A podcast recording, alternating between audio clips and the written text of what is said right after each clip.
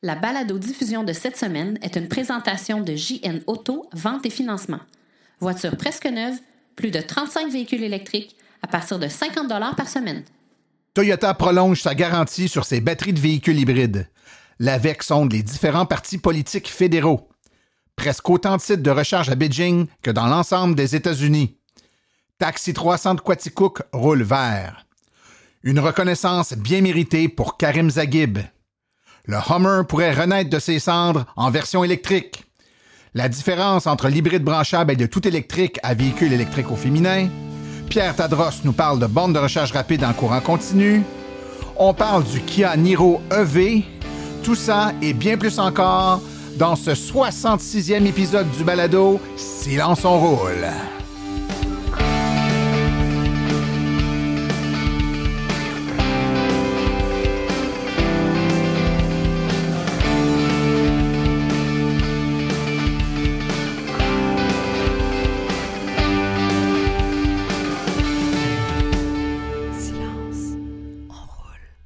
Bonjour tout le monde, mon nom est Martin Archambault. Je suis administrateur et webmaster de l'Association des véhicules électriques du Québec et l'animateur de ce balado Silence on roule, un podcast 100% dédié aux voitures électriques. J'espère que vous allez bien. En tout cas, moi, ça va numéro un. On a un, beau podcast pour vous autres aujourd'hui. Du moins, j'espère que vous allez apprécier.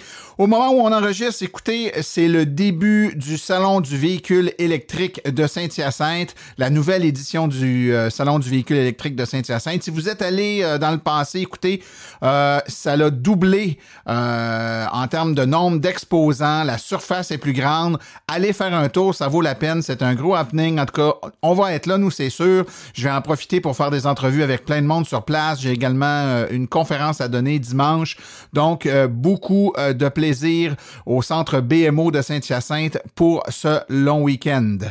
Écoutez, mes amis, on a beaucoup de pain sur la planche aujourd'hui. On a un thème, je pense, qui va vous ravir. On va parler du euh, Kia Niro EV, euh, véhicule 100% électrique euh, qu'on voit pas beaucoup sur les routes. Il y en a pas encore des tonnes, mais on a la chance d'avoir avec nous un heureux propriétaire qui va nous parler de la joie qu'il a de rouler avec son véhicule. Donc ceux qui veulent un peu d'informations sur le Niro, je pense que vous êtes à la bonne adresse. On a une chronique de Pierre Tadros, une autre chronique de Mélanie Réaume. Donc un show bien rempli aujourd'hui. On a aussi la joie de vous annoncer la venue d'un nouveau commanditaire avec nous, c'est macapuche.com. Vous avez peut-être entendu parler. Macapuche qui est une entreprise spécialisée dans les produits euh, pour voitures électriques. Évidemment, le nom de l'entreprise fait allusion au premier produit qui a été rendu disponible pour eux, c'est-à-dire un protecteur de port de recharge pour voitures électriques. Donc, euh, macapuche.com. Euh, on les remercie de s'associer avec nous. Et puis, on aura également des beaux prix à vous faire tirer au cours euh, des prochaines semaines, des prochains mois. Donc, restez à l'affût et on vous encourage fortement de pouvoir faire affaire avec ce nouveau commanditaire.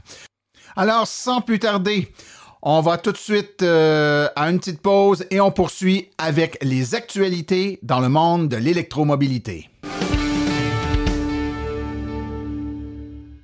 Il y a deux semaines, Toyota a annoncé qu'elle prolongeait sa garantie sur les batteries hybrides de 8 ans, 100 000 milles à 10 ans, 150 000 milles sur tous les véhicules 2020 hybrides, hybrides rechargeables et appels à combustible. Contrairement à la garantie de Hyundai sur le groupe motopropulseur de 10 ans 100 000 milles, la garantie des composantes et des batteries hybrides de Toyota s'étend au-delà du premier propriétaire jusqu'à tous les propriétaires suivants pendant la période de garantie de 10 ans ou 150 000 milles selon la première éventualité. La garantie prolongée avait été utilisée dans les États dotés de la législation californienne relative aux émissions, mais elle s'applique désormais à tous les pays. Dans les derniers podcasts, nous vous avions avisé que l'Association des véhicules électriques du Québec, fidèle à ses habitudes, avait envoyé aux grands partis politiques euh, de cette élection fédérale un sondage afin de connaître leur position en lien avec l'électromobilité. Alors, les résultats du sondage nous sont entrés, les réponses aux questions ont été compilées. Tout est disponible sur le site de l'Association des véhicules électriques du Québec. Un lien sera mis là dans les euh, références de ce podcast. Disons simplement en résumé que le Parti libéral euh, se contente de nous annoncer que les mesures déjà mises en place seront prolongées lors d'un prochain mandat. Euh, le NPD euh, est très favorable à l'électrification du transport, mais met un emphase particulier aux véhicules qui seront fabriqués au Canada. Le Parti vert nous amène un certain nombre de mesures relativement novatrices. Le Bloc québécois se dit en faveur d'une loi zéro émission pan-canadienne en plus de renforcer les incitatifs pour les véhicules électriques d'un océan à l'autre. Et notons au passage que ni le Parti conservateur ni le Parti populaire de Maxime Bernier n'ont daigné répondre à notre questionnaire. Il y a presque autant de sites de recherche pour véhicules électriques à Beijing que dans l'ensemble des États-Unis. Selon les dernières informations, la Chine, premier marché mondial pour le véhicule électrique, compte environ huit fois plus de chargeurs publics qu'aux États-Unis. Ce déséquilibre deviendra probablement plus prononcé à mesure que la Chine incitera les constructeurs automobiles à se détourner de la consommation d'essence. Suivant l'acquisition d'un second véhicule électrique, une flotte complétée par une voiture hybride et aucun véhicule exclusivement essence depuis 2015, Taxi 300 Quaticook maintient plus que jamais le cap de rouler vert, une acquisition pour laquelle l'entreprise a bénéficié d'une aide financière de 5 000 du gouvernement fédéral et 7 000 du gouvernement provincial, à laquelle s'ajoute une aide supplémentaire de 5 000 dédiée à moderniser l'industrie du taxi. Rouler vert, c'est non seulement écologique, mais c'est aussi très économique, soutient Rénal Drolet, propriétaire. À titre d'indicatif, une seule voiture électrique permet d'éviter la consommation annuelle de plus de 7000 litres d'essence, soit une dépense d'environ 8000 dollars comparativement à à peine 1000 dollars d'électricité. Bien que la recharge du véhicule s'effectue en grande partie via les bornes de recharge résidentielles à 240 volts acquises par l'entreprise, au besoin, les chauffeurs ont recours à la borne de recharge rapide située au centre-ville de Quaticook où ils font le plein à 80% en une soixantaine de minutes, comparativement à environ 9 heures pour une recharge complète aux bornes 240 volts. Dans le domaine des batteries pour véhicules électriques, un prix scientifique du gouvernement a été accordé à un chercheur d'Hydro-Québec. La plus haute distinction accordée par le gouvernement du Québec dans le domaine de la recherche et du développement en milieu industriel, le prix Lionel Boulet, est remis cette année à Karim Zaghib, chercheur et directeur général du Centre d'excellence en électrification des transports et en stockage d'énergie d'Hydro-Québec. Félicitations à notre savoir-faire québécois. Le fait qu'il y ait de plus en plus de véhicules électriques sur nos routes, ça veut aussi dire qu'il y a des emplois qui vont apparaître, des emplois qui vont changer. Eh bien, sachez qu'il y a un rapport qui prédit un taux de croissance annuel du secteur des véhicules électriques de 28% au cours des dix prochaines années et une multiplication par 14 du nombre d'emplois l'investissement annuel dans le secteur devant, passer de 1,7 milliard à 7 milliards de dollars. Si le secteur des véhicules électriques continue de croître comme prévu, près de la moitié des véhicules vendus au Canada en 2030 seront électriques. Telles sont les perspectives selon un nouveau rapport de Clean Energy Canada en partenariat avec Nevius Research. L'intitude intitulée La voie rapide, suivie de la révolution énergétique 2019, établit une feuille de route de l'avenir de l'énergie propre au Canada et de son rôle dans l'économie. Pour les véhicules électriques, l'avenir se définit par la croissance des ventes et des emplois. Le PIB des transports propres, principalement des véhicules hybrides et électriques, devrait passer de 14,8 milliards de dollars en 2020 à 24,3 milliards de dollars en 2030. Au cours des prochaines décennies, l'industrie du véhicule électrique du Canada devrait croître de 28% chaque année, ouvrant la voie de futurs emplois plus propres, a déclaré Smith Marin, directeur exécutif de Clean Energy Canada. Croyez-le ou non, GM pourrait faire revivre le Hummer en VUS électrique. Eh bien oui, on avait tué le Hummer parce qu'il symbolisait l'excès d'une époque que nous trouvions révolue, mais maintenant la rumeur veut que l'on fasse renaître le Hummer sous forme d'un 4x4 zéro émission. Après sa faillite de 2009, GM avait dû se défaire de véhicules non viables sur le plan financier. Cela incluait évidemment le Hummer, une marque qui symbolisait les excès de l'époque. Mais maintenant, le constructeur semble envisager de faire revivre son Hummer dans un environnement tout à fait différent. Donc, selon Router, l'annonce de GM serait qu'ils envisagent de créer une gamme de nouveaux véhicules électriques de marque Hummer. Ces nouveaux Hummer seraient construits à l'usine de Détroit, ce qui éviterait la fermeture dans le cadre d'un nouveau contrat GM UAW qui fait l'objet de vote cette semaine. D'après le magazine Automotive News, GM investira 3 milliards de dollars dans cette usine afin de construire des camionnettes électriques et des VUS.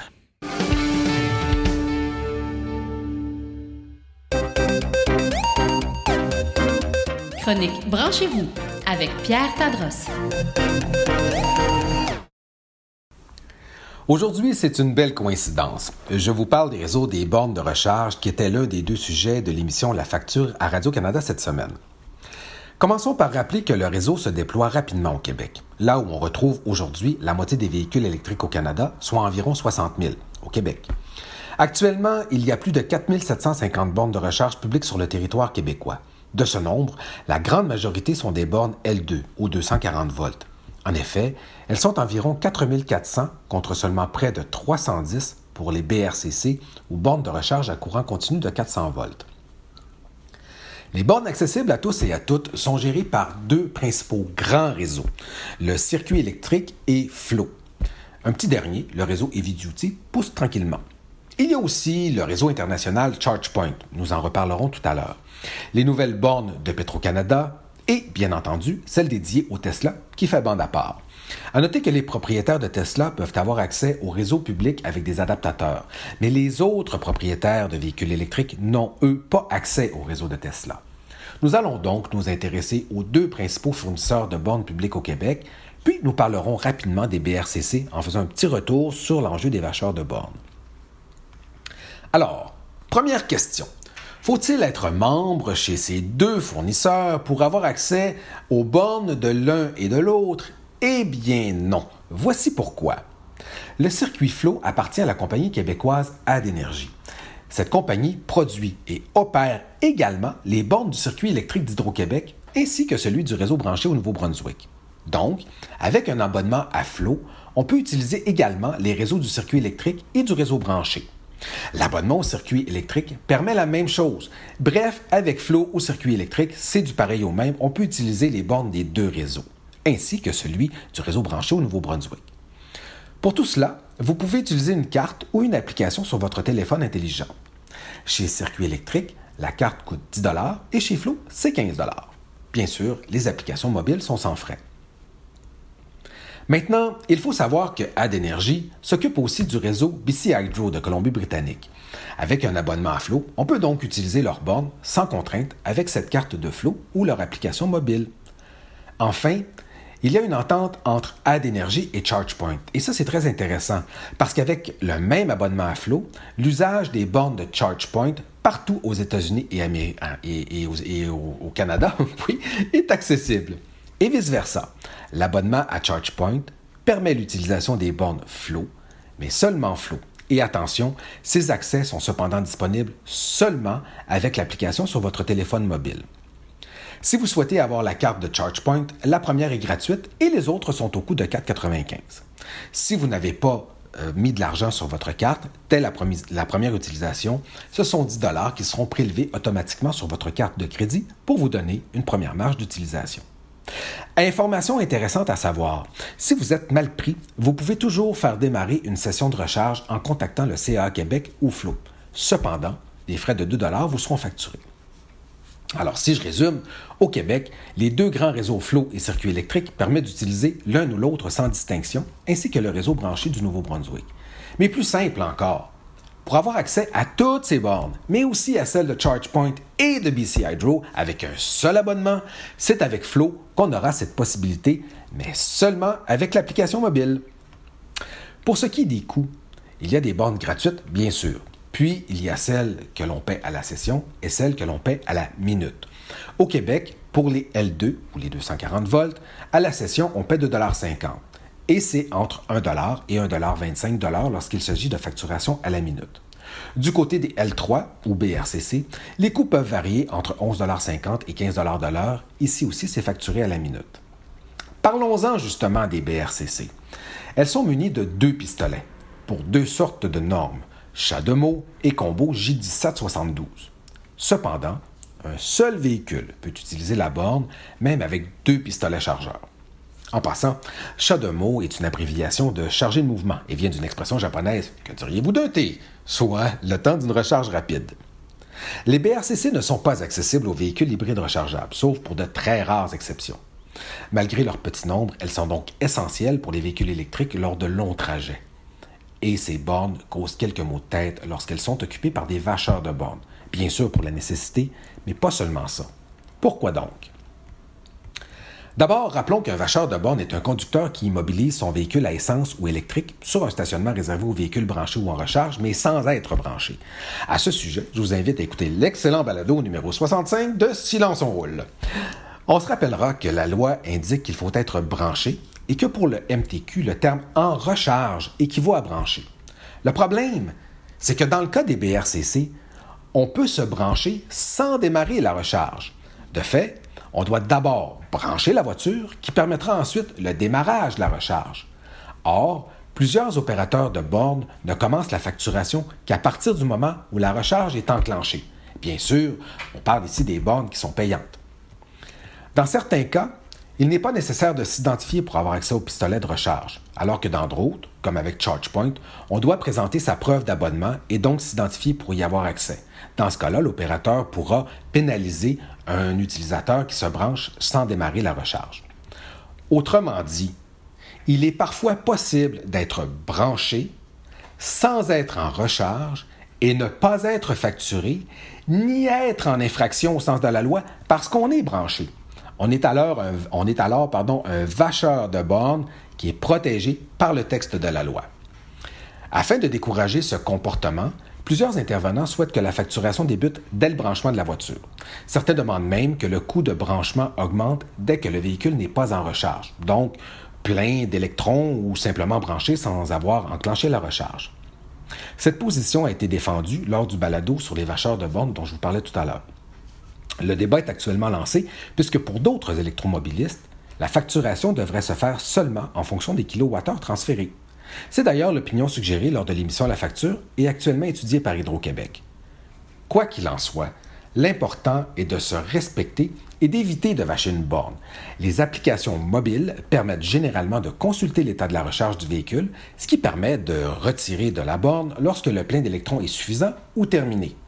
Il y a aussi toujours la possibilité de laisser une note sur son tableau de bord pour indiquer l'heure que l'on prévoit pour notre retour. Vous trouverez des outils intéressants sur le site Internet de l'AVEC. En terminant, avec la progression des véhicules électriques, on doit s'attendre à voir de plus en plus de bornes sur le territoire.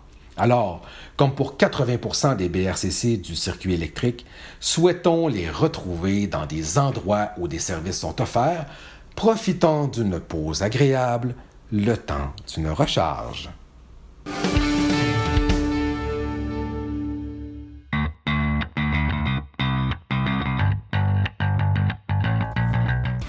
Êtes intéressé à faire le saut pour une voiture électrique? Vous considérez choisir une voiture d'occasion? Rendez-vous chez JN Auto. Avec plus de 35 modèles presque neufs en stock, c'est définitivement le chef de file lorsque vient le temps de vous procurer un véhicule électrique.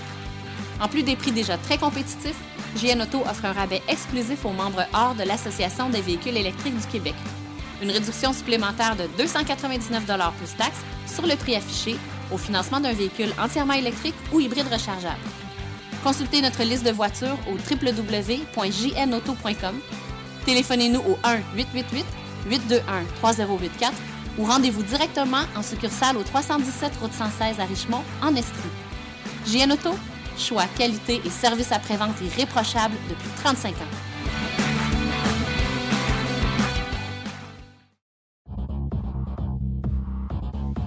Ici Sébastien Marcotte de JN Auto en Estrie. Vous écoutez Silence, on roule.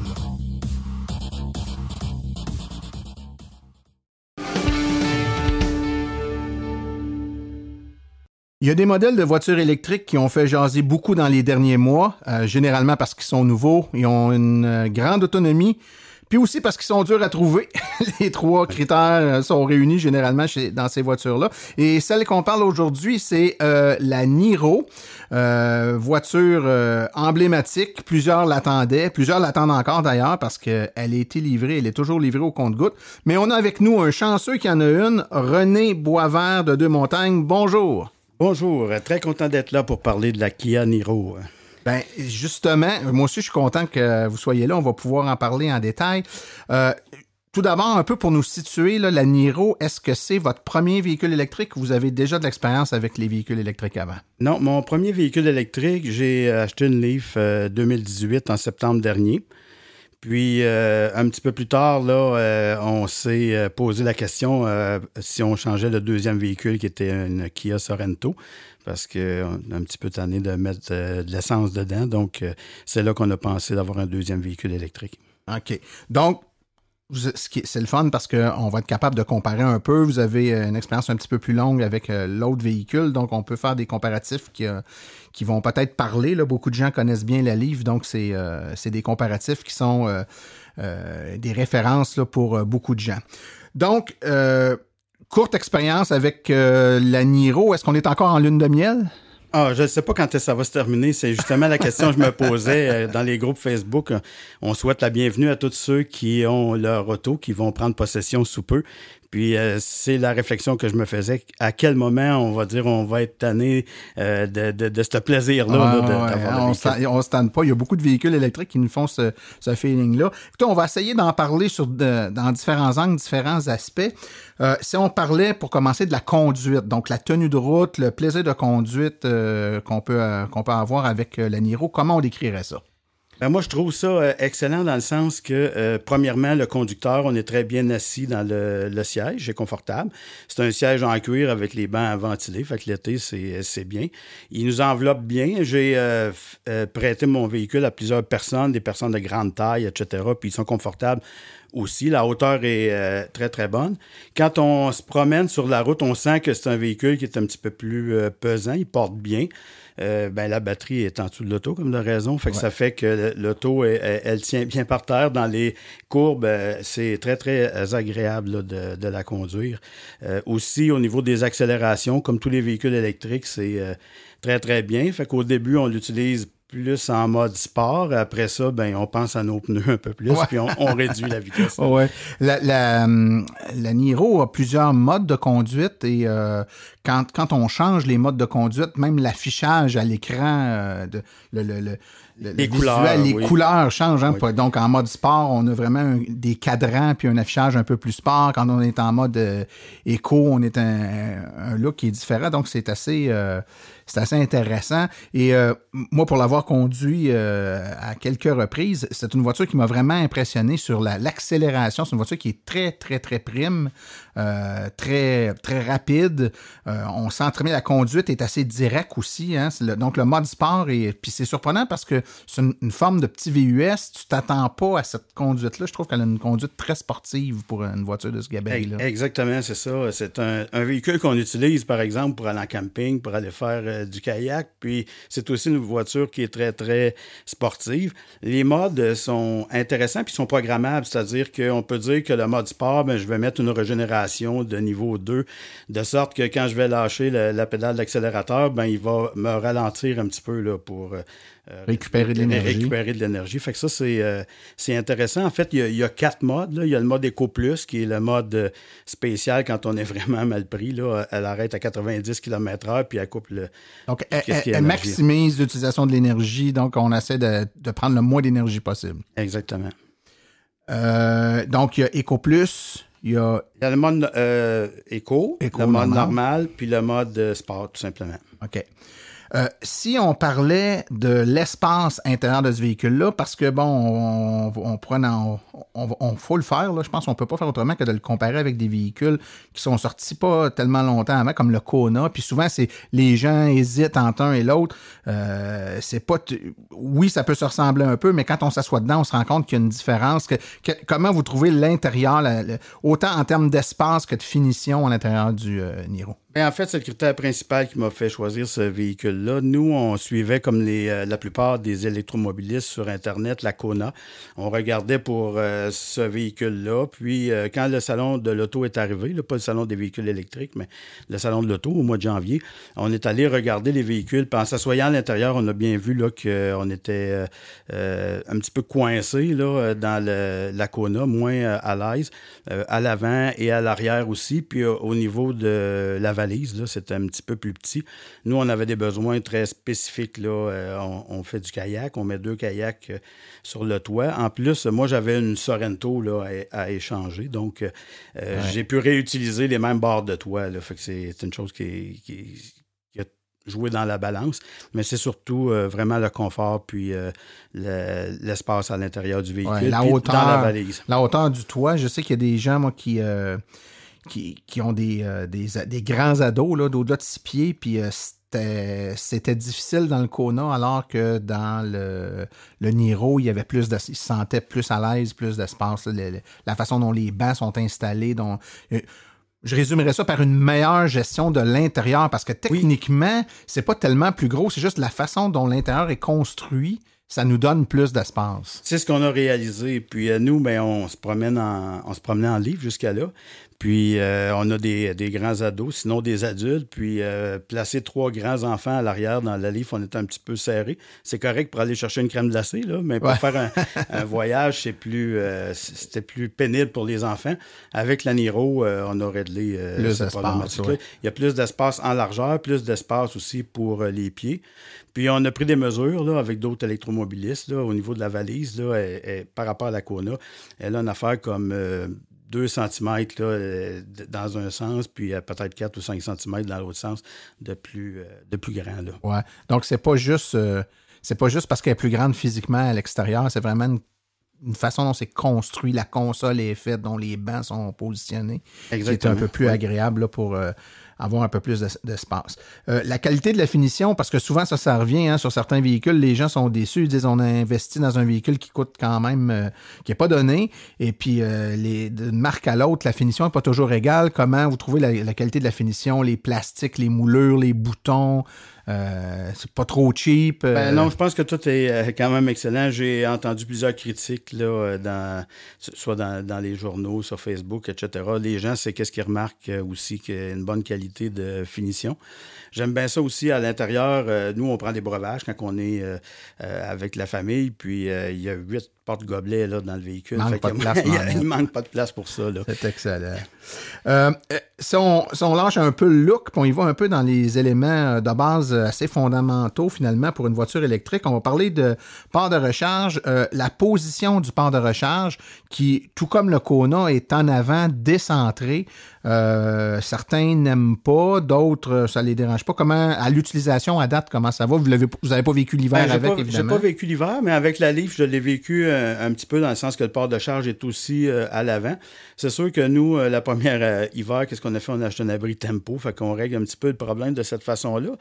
aussi, on, sur la Leaf, on a mis un écodome, mais j'ai voulu faire un petit peu la même chose. Fait que je me suis fait par moi-même un foam pour aller placer ça entre le pistolet puis euh, le port de charge pour éviter que la glace euh, aille à cet endroit-là. Mais évidemment, quand on va conduire sur la route, euh, la glace peut s'accumuler à cet endroit-là. Il va falloir y donner une petite tape, je pense, pour réussir à, la déglacer. Puis le, quand on ouvre la, fameuse trappe en avant, donc la porte, je devrais dire, le, port de recharge est fermé par un bouchon qui tient avec un, petit morceau de plastique. Là. Beaucoup ont peur qu'à la longue, ça casse ou avec le froid que ça casse. Là, à date, euh, vous n'avez pas trop d'inconvénients avec ça?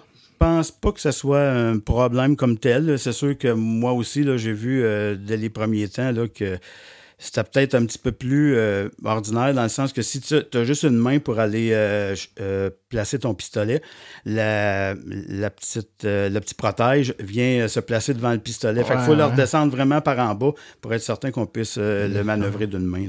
Et on parle, on parle évidemment depuis tantôt du port de recharge standard, donc au niveau 1, niveau 2. Sur le, le Niro, c'est un chargeur embarqué de 7.2 kW. Donc, euh, qui devrait vous donner là, des, euh, une capacité de recharge au niveau 2 quand même assez euh, intéressante, compte tenu du fait que c'est une batterie qui est 64 kWh, c'est ça? Oui, exactement. Donc, euh, c'est quand même assez long à charger sur une niveau 2. Donc, vous avez un, un bon chargeur niveau 2 à l'intérieur de ça. Euh, L'avez-vous utilisé un peu sur les bandes de recharge rapide à date? Ah oui, j'ai vraiment tout essayé au niveau du, euh, du véhicule. Il fonctionne très bien euh, de ce côté-là. Sur le port de charge à, à la maison, c'est 9h, 9h35, quelque chose comme ça. Dans une borne rapide, là, si on était vraiment à zéro, ce qui arrive jamais, là, mais c'est à peu près un heure, un heure et quart.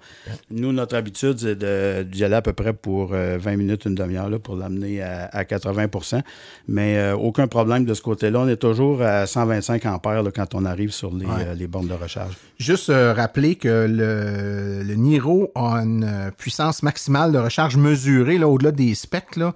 Euh, je sais que dans les, les specs de, de Kia, on, on, donne une durée de recharge sur une borne 100 kW, mais en réalité, le, la voiture ne prend pas 100 kW.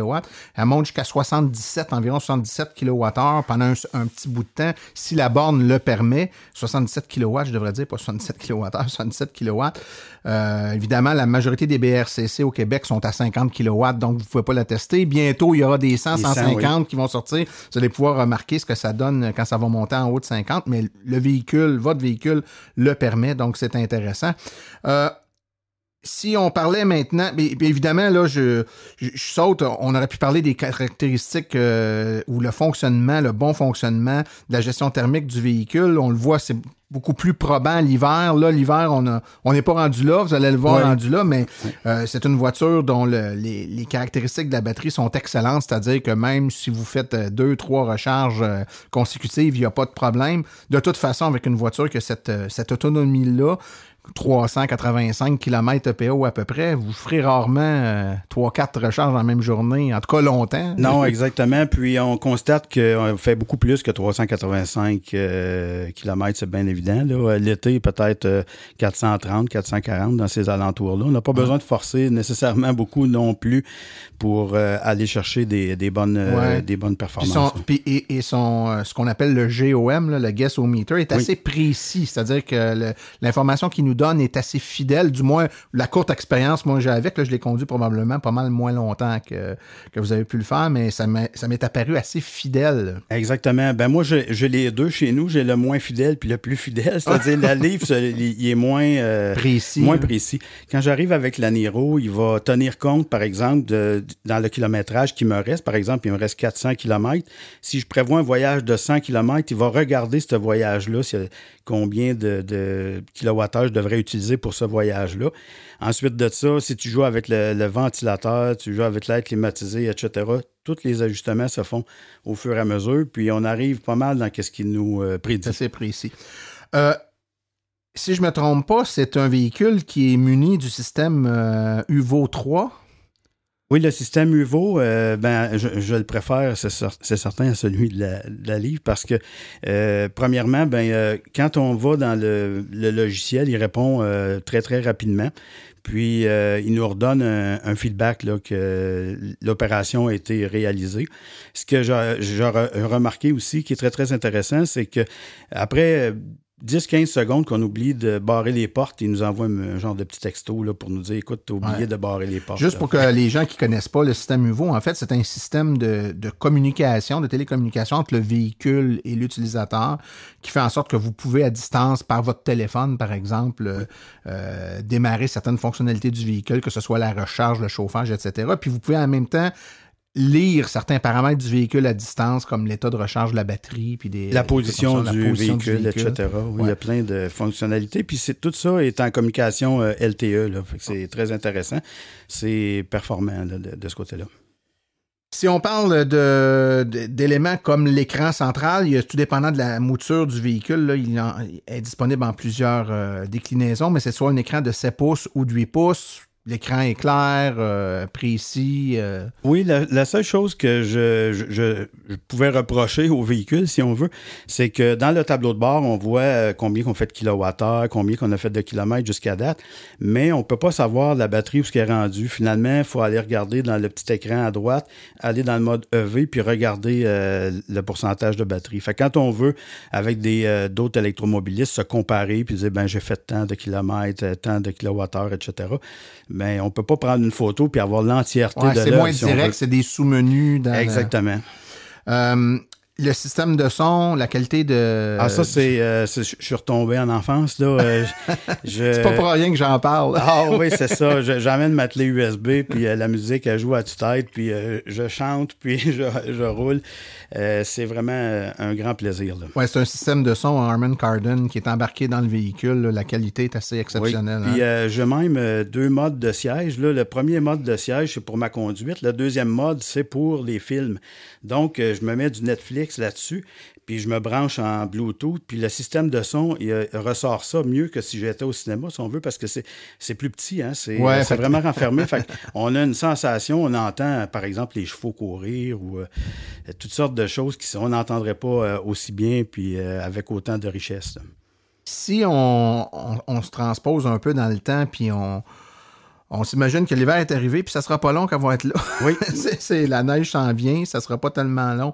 Euh, quelles sont les euh, vos prévisions de, d'agrément avec ce véhicule-là pour l'hiver en fonction de ses modes de conduite, son empattement, etc. Vous avez Ben- déjà conduit l'hiver avec la Leaf, donc une petite idée de comment ça fonctionne un véhicule électrique ben, dans la neige. En fait, euh, je pense qu'elle va tenir un petit peu mieux sur euh, la neige et la glace que la livre. Elle est un petit peu plus pesante, hein, plus grosse batterie aussi. Fait que ça devrait la tenir par terre. C'est sûr qu'il faut pas, en guillemets, l'échapper. Là. Il faut euh, faire attention de ne pas régénérer trop. Là, aussi, euh, l'hiver, c'est une chose qu'il faut euh, tenir compte. L'autre chose aussi, l'hiver, j'ai vu qu'il y avait un, un- dans les menus une configuration pour l'hiver. Donc, il fait une gestion de la batterie qui est différente. Différente, ouais. Oui, exactement. Fait que j'ai, j'ai pas de crainte de ce côté-là. Puis je me dis, finalement, pendant trois saisons, je vais aller chercher là, 400 km environ. C'est seulement dans une certaine période de l'hiver que ça va être un petit peu plus euh, problématique. là. Euh, on peut pas s'empêcher de, quand, quand on pense à ce véhicule-là, à le comparer évidemment avec, on l'a dit tantôt, le Kona qui est, euh, bon, on va dire son véhicule cousin. Hein, Oui. de- il y a les Hyundai puis les Kia, mais également la Kia Soul EV, la nouvelle Kia Soul EV qui est sortie, qui n'a pas du tout physiquement le même look. Là, donc, c'est évidemment plus polarisante en termes de véhicule. là, on aime ou on n'aime pas. Mais quand même, si on le compare avec euh, le Niro, on a essentiellement le même type de motorisation de, de Même de batterie, même euh, motorisation. Euh, ça dépend des goûts. Euh, c'est ça, moi, je, je fais des, euh, des événements avec l'AVEC, puis je fais essayer mon véhicule, etc. Puis je me dis, chaque personne a, besoin, a des besoins particuliers, euh, un véhicule qui va lui convenir mieux. Puis je me sens pas nécessairement euh, euh, dérangé par le fait que quelqu'un, par exemple, va essayer mon véhicule, puis va dire, ben, j'aime mieux la Kona ou quoi que ce soit. Ça dépend vraiment où on est rendu. Si, par exemple, tu as une jeune famille, euh, une livre, par exemple, ça va être numéro un parce qu'il y a un très, très grand coffre, il est très profond. Euh, ça va permettre des choses différentes pour d'autres d'autres familles, d'autres Ah, besoins. J'aime ça qu'on parle du, euh, de la valise parce que la Niro et la Kona aussi, c'est comme c'est des mini SUV, dans le fond, c'est une forme de SUV. Et on a la perception que ça va être des véhicules qui vont avoir une valise intéressante. Vous avez les deux, vous avez une Leaf, vous avez euh, euh, un Niro. Si on compare les deux valises, laquelle a le plus de valises? Euh, je pense que le, le- la livre est un petit peu plus grande. Justement, il y a une personne qui fait des, euh, je pense, c'est des courses en fauteuil roulant, qui est venu faire euh, des, des essais. Puis il a pris, il a pris son fauteuil roulant, puis il l'a essayé dans la Niro, puis elle accotait sur la valise pour bien dire. Quand on l'a essayé dans, dans la livre, c'est tombé ouais. là, dans le fond, puis euh, c'était numéro un. Ah, je le dis parce que souvent, il y a des gens, je l'ai entendu encore euh, fin de semaine dernière, quelqu'un qui m'a dit euh, Je vais aller magasiner la Niro parce que moi, j'ai j'ai besoin d'une grande valise. Puis je disais ben, C'est un véhicule qui est plus grand qu'une Leaf, là. de- de- en termes d'espace en dedans, là, c'est c'est quand même assez grand. Quoique la Leaf est assez grande quand même.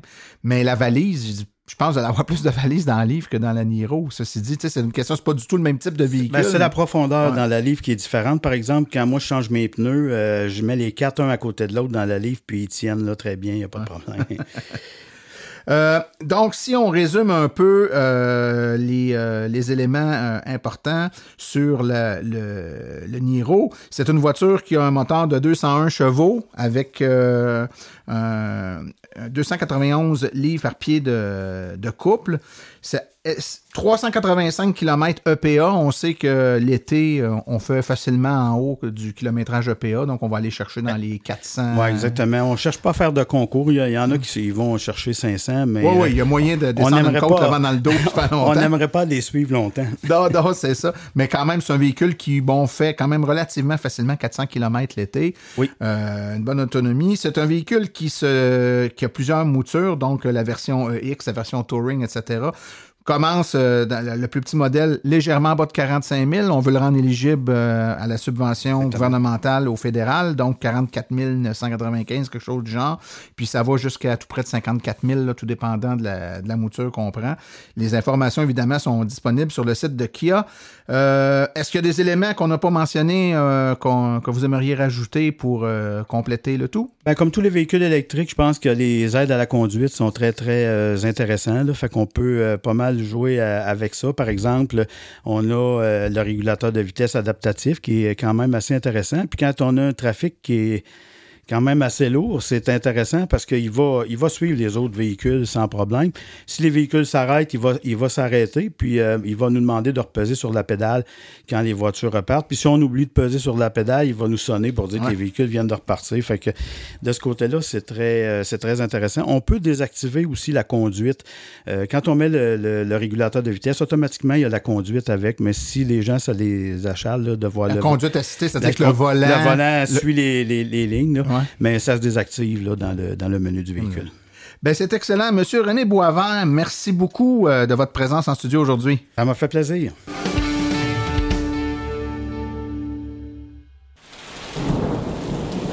Lorsque vous rechargez votre véhicule, protégez votre prise contre les intempéries, la pluie et la neige. C'est imperméable, très résistant, facile à installer et à enlever. N'endommage pas votre véhicule car c'est un système sans aimant même avec antivol pour certains modèles. Cette housse protectrice de port de recharge est disponible en plusieurs couleurs noir, rouge, bleu, blanc, gris. 514 512 4652. macapuche.com.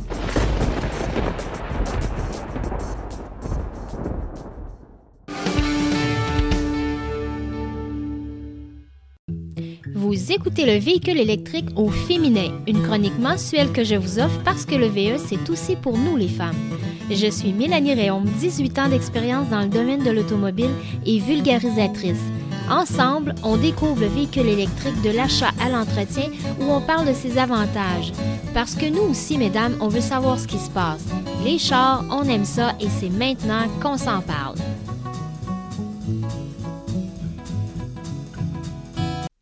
Bonjour à tous et à toutes euh, à ce rendez-vous mensuel où je vous partage mes réflexions, mes découvertes, mon introduction au monde de l'électromobilité. En cette belle journée d'automne du mois d'octobre 2019, euh, le sujet que j'aborde aujourd'hui est celui des véhicules électriques hybrides rechargeables. Somme toute, donc, c'est un véhicule qui comprend deux technologies, soit celle d'un moteur thermique, généralement à essence, et celle couplée à celle d'un moteur euh, électrique. Euh, naturellement, rechargeable nous informe bien que c'est un véhicule que l'on peut recharger en branchant celle-ci euh, sur une prise. Donc, en général, la recharge peut se faire de façon significative en trois ou quatre heures ou durant la nuit à la maison, là, dépendamment du type de, de recharge que nous avons. Ce type de véhicule est aussi doté de batteries beaucoup plus puissantes que sur sa consoeur euh, l'hybride classique. Donc, euh, les batteries étant euh, plus puissantes vont nous permettre de rouler à haute vitesse pendant un certain nombre de kilomètres, soit entre 25 et 60-75 kilomètres d'autonomie dans le mode électrique quand on arrive au bout de notre, charge sur la batterie, la voiture passe à ce moment-là tout simplement en mode euh, hybride. Donc, où le moteur thermique devient euh, euh, l'énergie de propulsion du véhicule. Si vous vous intéressez au mode de conduite éco-responsable, le véhicule hybride rechargeable peut être une bonne option pour vous si vous êtes encore frileux à passer au mode complètement 100% électrique en fait. Il faut savoir par contre qu'un type de véhicule euh, comme la hybride rechargeable vous coûtera un peu plus cher qu'un 100% électrique ou qu'un véhicule thermique euh, à essence euh, qu'on est habitué de voir. Donc, c'est important quand même de le, prendre en considération. Par contre, le, le changement à ce type de véhicule-là va vous permettre de vous, de vous introduire au monde de l'électromobilité graduellement sans changer toutes vos habitudes de conduite, va vous permettre de, voir qu'est-ce que vous aimez d'un tel type de véhicule. Donc, c'est à mon avis, euh, le, jeu en vaut la chandelle. Puis, euh, ce type de véhicule-là va être idéal si vous faites de courtes distances régulièrement. Donc, de très petites distances qui vont vous permettre de rouler sur le mode 100% euh, électrique. Euh, donc, aucune consommation d'essence pour vos déplacements euh, hebdomadaires. Et à l'occasion, lorsque vous faites de grands voyages, lorsque 100 km et plus, vous pourrez passer à ce moment-là au mode hybride, mais avec une consommation d'essence très frugale. On parle alors d'une consommation là, qui peut atteindre 4,2, 4,3, 4,4 litres au 100 km, là, ce qui est très, euh, très, très peu d'essence là, et très, très bien. Euh, donc, de belles économies en perspective euh, si on roule avec ce type de véhicule-là. Sachez que vous économiserez aussi sur l'entretien et les réparations de votre véhicule, entre autres sur le remplacement des freins, étant donné que l'énergie utilisée pour freiner, donc l'énergie cinétique, euh, sera utilisée pour recharger votre batterie lorsque vous serez en mode hybride. Donc un autre bel avantage de ce type de véhicule. Donc, ça fait le tour euh, de, euh, de l'introduction au véhicule hybride rechargeable, donc avec euh, les inconvénients, les avantages et qu'est-ce que c'est exactement. Donc, on se retrouve le mois prochain pour une sixième chronique du véhicule électrique au féminin. Sur ce, je vous souhaite une bonne fin de mois, une joyeuse Halloween et à la prochaine.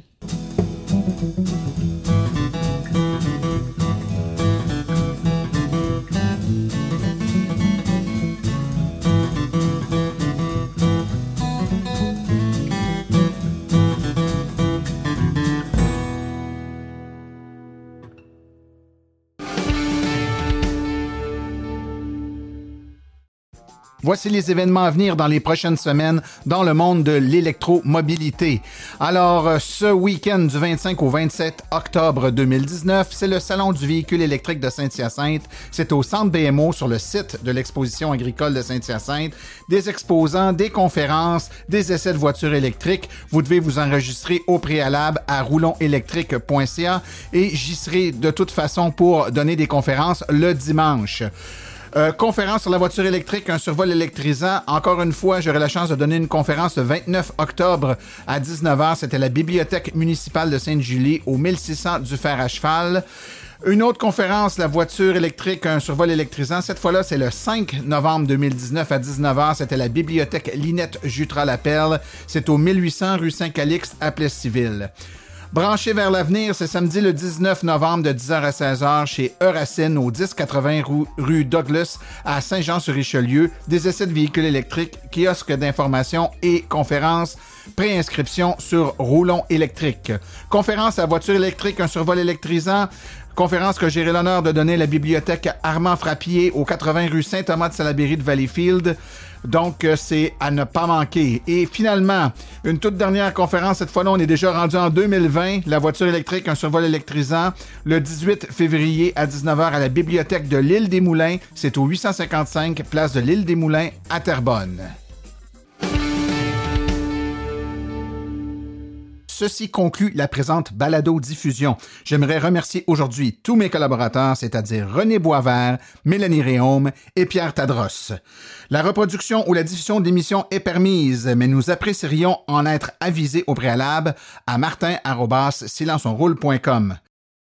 Toutes les questions concernant l'émission peuvent être envoyées à l'adresse martin.silenceonroule.com et toutes les questions générales regardant l'électromobilité ou l'association des véhicules électriques, veuillez plutôt écrire à info.aveq.ca. Pour vous renseigner et avoir accès à toute la documentation de l'AVEC, visitez le www.aveq.ca.